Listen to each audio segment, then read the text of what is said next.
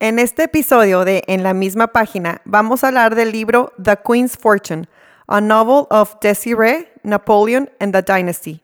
La versión en español es El destino de una reina. La autora es Alison Pataki. Ella es una escritora y periodista americana que ha escrito varias novelas históricas, las cuales han sido traducidas en más de 20 idiomas. Alison nació en Nueva York en 1984 y es hija del exgobernador y ex candidato presidencial George Pataki. Alison se graduó de la Universidad de Yale, en donde conoció a su esposo, David Levy, los cuales se casaron en el 2012.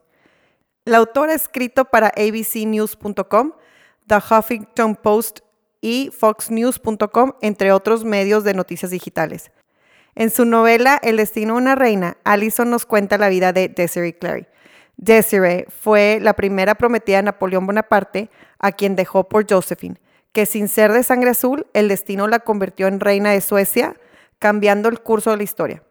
En la nota de la autora, Pataki nos explica que se inspiró en el cuadro de la coronación de Napoleón, pintado por el gran artista de la época Jacques-Louis David, que está exhibido en el Museo del Louvre. Se cuestionaba una y otra vez qué hacía Desiree en primera fila de la Catedral de Notre Dame presenciando la coronación de su exprometido y su nueva esposa. Yo lo leí en la versión de inglés en pasta blanda y tiene 427 páginas. Hola a todos, soy Cristi Mesta. Y yo soy Fabiola Ramírez. Les damos la bienvenida a En la misma página un podcast en el cual vamos a comentar y desglosar todo tipo de libros. Somos dos personas que disfrutamos de la lectura y nos encanta explorar diferentes puntos de vista. Acompáñenos en cada episodio a disfrutar de las reseñas y aprendizajes que cada lectura nos va dejando. Spoil alert. Este episodio puede echarte a perder el final del libro. Que lo disfruten. Hola, ¿cómo están? Bienvenidos a un nuevo episodio de En la misma página. Ahora vamos a comentar un libro que se llama El destino de una reina en español. Y en inglés eh, se llama The Queen's Fortune.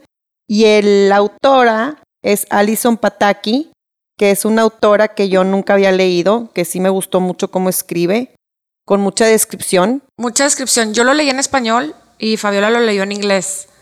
Este, y sí tiene mucha descripción. De hecho, cuando, cuando llegamos a grabar, me dijo Fabiola que se le hizo un poquito tedioso en inglés yo en español no lo sentí tanto, a lo mejor es más... Suceden tantas cosas en el libro, tiene tanta información que creo que la autora se quedó trabada un poquito en describirme los jardines de los palacios, hermosos, bellísimos, pero quería yo más jugo, porque este libro es como el chisme de la vida de Napoleón. Sí. Este es, es un personaje súper importante en la historia, no habla mucho de sus batallas y sus guerras y sus estrategias, pero sí habla mucho de se fue a la guerra, se fue a la guerra, se fue a la guerra, dónde andaba conquistando qué. Sí, te van marcando como la pauta de lo que está haciendo, pero a la vez está hablando de la vida personal de Napoleón. Exacto, es la vida personal, exactamente. Este, el centro del libro, o, la protagonista, es una mujer. Este, me encantó a mí la historia de ella y es una mujer como a lo largo de la vida está de muchas maneras relacionadas con, con Napoleón. Al principio más, luego menos, pero siempre tiene relación con él. Y gracias a él y por culpa de él, acaba siendo la, reina de Suecia y es actualmente la, la, familia real que actualmente está en Suecia. Esta, esta protagonista es Desiree Clary, que ella y su hermana, es, el libro empieza exactamente cuando empieza la Revolución Francesa, cuando acaban de quitar el trono a este tipo de a los, a los exacto, Luis y a María Antonieta que tenían un derroche este exagerado de, de alcohol, de comida, de fiestas, lujos, cuando en verdad Francia se estaba muriendo de hambre. Entonces empieza la Revolución Francesa y a ellas las ponen en un como predicamento porque no eran nobles, pero eran como los ricos del pueblo, porque el papá era, tenía muy buena este, posición ahí en comerciante. Vivían en un pueblito, pero este, aunque eran pueblerinas, eran como niñas educadas, porque este, su papá tenía mucho dinero, estaban en un colegio como, como de monjas, empieza así al principio, este, en un internado, y las regresan porque se empieza a poner súper peligroso. Porque con esto derrocan la, la religión católica también, quitan Entonces, los, los, los, ¿cómo se los conventos de las monjas donde ellas estudiaban, pues de la noche a la mañana desaparecen. Y la gente iba a la guillotina o desaparecidas. Y de hecho, este, el, el papá estaba ya muerto y el hermano eh, lo encarcelan porque el hermano se queda como al frente de los negocios de los papás o del papá y, y entonces lo encarcelan por ser rico. Por ser burgués. Sí. Y entonces ella y su hermana van a buscarlo y a, pedir que los suelten y así. Y así es como dan con los, con los Bonaparte. Eran dos hermanos también. Y, es, entonces ellas pues eran bonitas y se fijan en ellas. Y ahí te dan, te presentan en primera plano a un Napoleón recién salido de la revolución, muy inexperto, pero muy decidido, súper decidido de que él iba a lograr cosas este, extraordinarias con un mindset Tenía impresionante. una determinación Sí. y una como, como, sí, un, este, y un amor propio exagerado, exagerado. Y, Y empieza a pretender a esta chavita, a decir, ¿eh, ¿no? Que en ese momento era una chavita. Y pero pretenderla no correctamente, como que se la empieza a endulzar porque no fue como, cor- o sea, como lo que siempre se esperaba de que iban a pedir permiso para que si podían este, salir con la, con la niña o la Sí. hija. No, esto Como le que valió. afecta el momento, yo creo. Pero el caso es que le iba por ella, iba por ella y finalmente termina enamorándola y acostando, se acostó con ella. Y le prometió que se iba a casar con ella y todo lo que tú gustes y mandas. Y le dice, me voy a ir a París porque yo estoy llamado a hacer, A ser un mejores gran cosas general. y al ratito mando por ti. Sí. Y pues nunca mando por ella. Nunca mandó por ella. La hermana de Desiree, ella sí se casa con el hermano de Napoleón. Eran dos hermanos y dos hermanas cuando se conocen. Y Napoleón queda este, con Desiree y la hermana con el hermano. La hermana es Julie y el hermano es Joseph. Sí.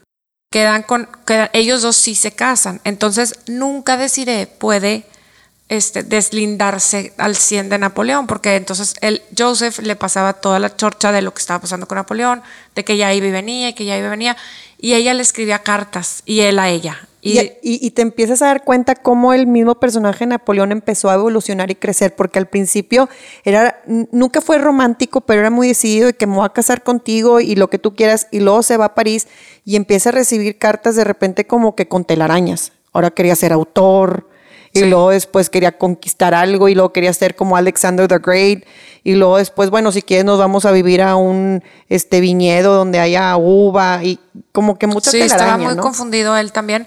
Y el caso es que cada vez las cartas menos, cada vez menos. Y entonces, este, el hermano, el, entonces Napoleón manda llamar al hermano a París. Vente a París, porque ahora sí ya, es- finalmente, después de muchos fracasos, porque fracasó mucho al principio, finalmente agarra un puesto en donde se lleva al hermano a París. Y ella decía, porque yo no, ¿qué pasó? Claro. Entonces se va con la hermana y con Joseph a París. Y cuando llega, pues se da cuenta que el otro ya traía un ¿Estás- amorío. ¿Estás de acuerdo que hoy en día se le conocería como un novio tóxico? Definitivamente. Era uno, porque aparte era súper exigente. La corregía de gramática en las Sí. cartas. Y quiero que te pongas a leer a no sé qué. Y, y practica tu piano. Sí. Y ahí va la bruta haciéndole caso. Era un novio tóxico, definitivamente, nomás porque en aquel entonces no existía el término. Exactamente. Estoy de acuerdo contigo. Finalmente llega a París y se da cuenta que Napoleón, pues va y trae un amorío con una mujer que podemos decir que fue el amor de la vida de Napoleón. Y es una mujer, se llama Josephine, que ella también su personaje puedes desglosarlo y desmenuzarlo porque era una persona que hasta movía el pandero. Era seis años mayor que Napoleón Y ya tenía hijos. y ya tenía hijos divorciada, Sí. que ya la iban a guillotinar y a la hora de la hora se salvó. Y esta mujer hacía y provocaba que Napoleón hiciera lo que ella quería, cuando Napoleón no le hacía caso a nadie.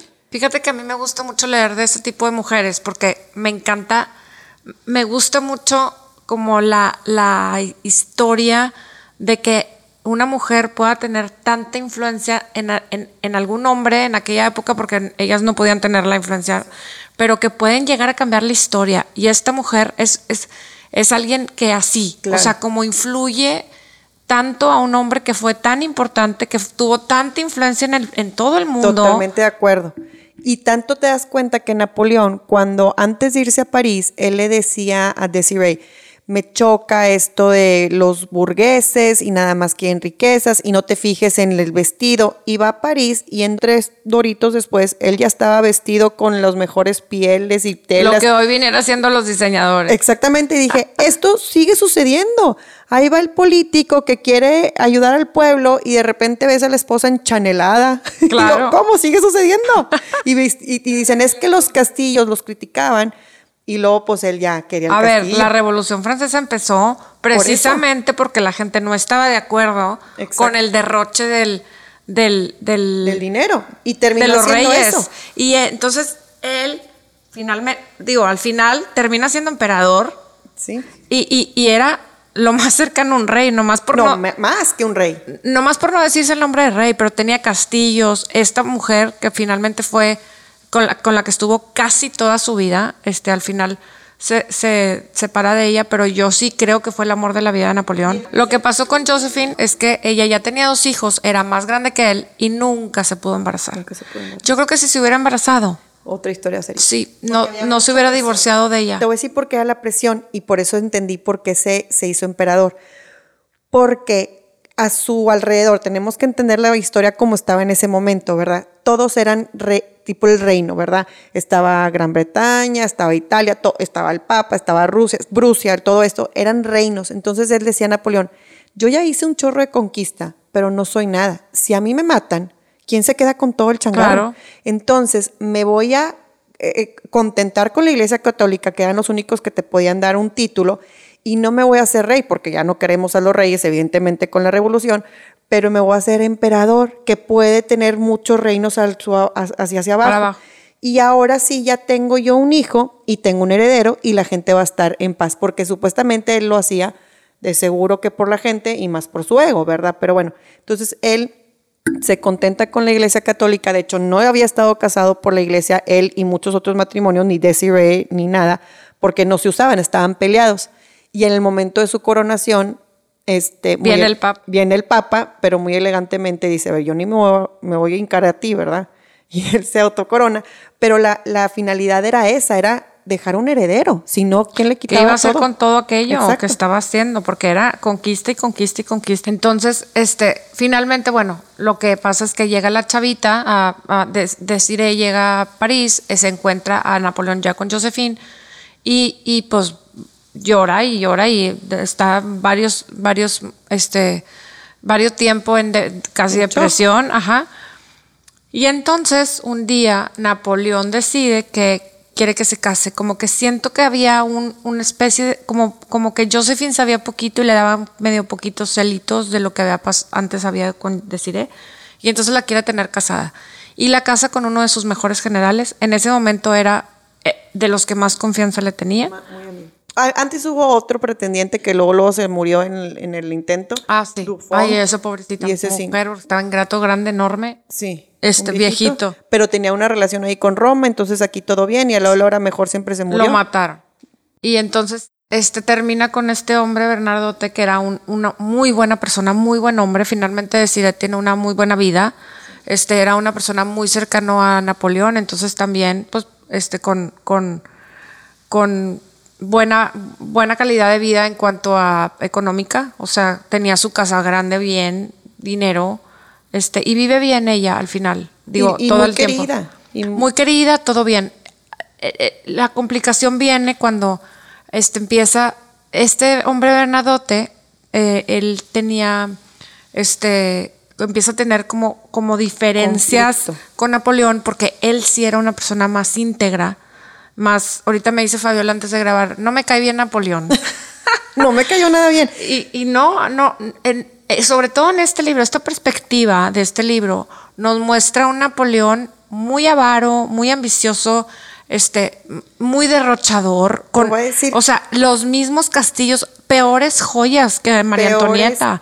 Es- eh, siento que era algo absurdo, que él estaba luchando por algo y terminó haciendo las cosas peor de como estaban, porque Francia como quiera pasó hambre y pasó frío y nada mejoró en ese tiempo donde Napoleón estaba conquistando otros territorios. Pero va más allá de eso. Yo digo, Napoleón tenía todo fríamente calculado. O sea, él manipulaba, quería. Napoleón siendo tan como egocéntrico y tan como personalizado en su interés, ya no sabe si perdió el interés de que realmente estaba enamorado de Francia y que quería que estuviera Francia posicionada en lo más alto o era él, que probablemente era él. Por eso me cae mal. Y él siempre lo seguía un pintor, el Jacques Louis David, que le ha hecho cuadros y cuando tú entras al Louvre y también en Abu Dhabi, todos los cuadros de Napoleón son majestuosos, así exagerados, grandes, con colores muy rojo y azul y, y la coronación y él arriba de un caballo. Entonces yo siento que estaba enamorado de sí mismo. Ah, no. Tremendo. Tenía un ego, de hecho, la tumba en París, la tumba en París a mí me impresiona porque él la planeó, él la planeó y no sé si los que hayan ido o los que no hayan ido, pero la tumba es, es bueno, es un, es un, un edificio majestuoso con una cúpula enorme de oro. Pero cuando, cuando tú entras, hay como un círculo enorme, como un estadio en, en, en pequeño, y tienes que voltear hacia abajo para ver la tumba, y él así la diseñó para que todos siempre siguiéramos Agachando. inclinándonos hacia ahí. Agachando la cabeza. Cuando Sí. a mí me dijo el guía, es que ahorita me sentí ofendida. Dije, me- es un Sí. truco. Que Es- voy a andar bajándole la cabeza a este tipo que ya pasó de moda. Y eso te habla de una persona egocéntrica. Finalmente fue, fue una persona, Fabiola. La verdad es que lo leí en algún momento y no lo he vuelto a encontrar. Este, voy a buscarlo para la siguiente semana que tengamos el episodio para, para corroborar esta información, pero yo leí en algún momento que Napoleón era zurdo. Y entonces, al, al ser zurdo, agarran el, el, agarraba el escudo con el lado derecho y la espada con su mano izquierda. Y todo el mundo lo agarraba al revés. Entonces, él hizo que la gente se pusiera, al revés. No. O sea, antes toda la, toda las- la gente manejaba como manejan en Inglaterra, del lado derecho, ¿no? Este, y como él era zurdo, cambia eso con el escudo y di- leí en algún momento que todos los países que tuvieron influencia de Napoleón manejan del lado izquierdo. Estás hablando que casi todo el mundo, o sea, son bien poquitos, así Inglaterra, Australia, Nueva Zelanda, y son pocos los países que manejan del lado derecho, son pocos los países donde no llegó la influencia de Napoleón directa o indirectamente. Él tenía un mindset impresionante y logró muchas cosas. Y creo que alrededor, así como orbitando a Napoleón, estaban estas mujeres extraordinarias que al principio decide que es como la protagonista, de hecho el libro es de ella, porque ella a fin de cuentas te están platicando cómo llegó a ser la reina de, de Suecia. A mí me cae un poco mal porque estaba como muy obediente. O sea, Ella. está- sí, Sí, ella. era muy sumisa. Como que muy sumisa y pasaban cosas a su alrededor y de repente, ¡pum! A tu hijo le vas a poner Oscar. ¡Pum! Te Napoleón, vas a casar con él. Napoleón ¡Claro! le dijo, a tu hijo le vas a poner Oscar. Y entonces, ¡pum! Ya no te quiero y te vas a casar con otro. Y esta mujer estaba como, ok, obediente. Y nunca agarró las riendas. Y aún así, como quiera, logró muy buenas cosas. Pero al aparte de Sibe, también estaba Josephine, que fue la, la, la Sí, esposa. la, la- la amante siempre. que todo, todo alrededor, el papel de la mujer al lado de la mamá de Napoleón era una señorona picuda. Que no quería que no- Josephine. Que no quería Josephine. Las hermanas, grosera. las hermanas, oye, dame un reino y dame esto. O sea, todo alrededor, Napoleón traía puras viejas de que, ¿sabes que Te doy lo que quieras, cállate, cállate. Pero todos los demás le tenían miedo. Todos los demás, hasta el mismo amigo decía, me voy a tener que exiliar porque este ya viene por mí. Y así es como, como acaba decir en Suecia, este hombre empieza a tener sus diferencias con Napoleón porque ya no estaba de acuerdo con el derroche que estaba haciendo, estaba haciendo guerra por hacer, no era momento de hacer guerra y hacía. Entonces empieza, era una de esas personas que le decía realmente las cosas a Napoleón y Napoleón no aceptaba no por respuesta. Entonces empiezan a tener diferencias y lo empieza como a castigar. Y esos castigos como, como passive aggressive, como, como pasivo, como pasivo agresivo Sí, sí, que, sí.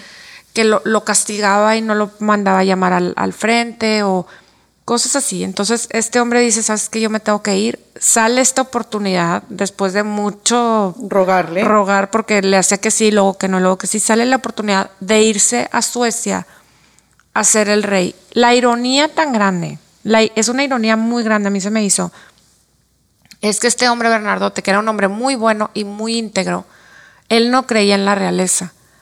Él fue uno de los más grandes este, generadores o precursores de la Revolución Francesa. Y él tenía tatuado en su pecho Ah, sí. muerte a los reyes o algo así, Sí, ¿no? sí, sí, sí. Este, entonces a mí se me hace una ironía muy grande porque finalmente termina siendo el rey de Suecia, un super rey. Porque sí, sí decía que es un rey como demócrata. O sea, sí, es que era un rey que no creía en la realeza. Eh, eh, agarró a ese, no, eso nada más para, para agarrar algo y poderse salir de París, de Francia y estar lejos de Napoleón porque ya les estaba, seguía siendo tóxico en sus Sí, vidas. súper tóxico. Y eso le cuesta mucho a Desiree, porque Desiree estaba enamorada de Francia. Entonces, irte a Suecia con un idioma que no entendía, que aparte se tuvo que cambiar el nombre a Desideria o algo así. Él tam- este Bernardote también se, tuvo, que cambiar el nombre. Se adaptaron totalmente de acuerdo a que ya se callara Napoleón. Y estando allá, ya Napoleón empieza con Waterloo y pues ni modo, ya se tiene que exiliar y ya, ¿verdad? Poco después, tiempo después se muere y se queda solo. Solo, Solo. sin el hijo que le había dado la tercera amante, que porque sí se porque casó. la tercera, la, la- la que sí se casó con ella, era, era descendiente de, de Austria, De de, Austria. los reyes de Austria. Entonces ella de repente siempre, ah, la agarraron y véngase para acá, mijita. con y tu hijo Sí. y no vuelvas a ver a tu papá, no, no lo se quedó necesitamos. solo sin Josephine. y este, siempre dijo, Josephine me no hubiera, me hubiera dejado. No me hubiera dejado. El que fue rey de Suecia fue un súper buen rey porque como no creía en la realeza, no fue un rey autoritario, no fue un rey derrochador, no fue un rey, o sea, era un rey que tenía un consejo, que escuchaba las opiniones, que pensaba primero en Suecia antes que en él.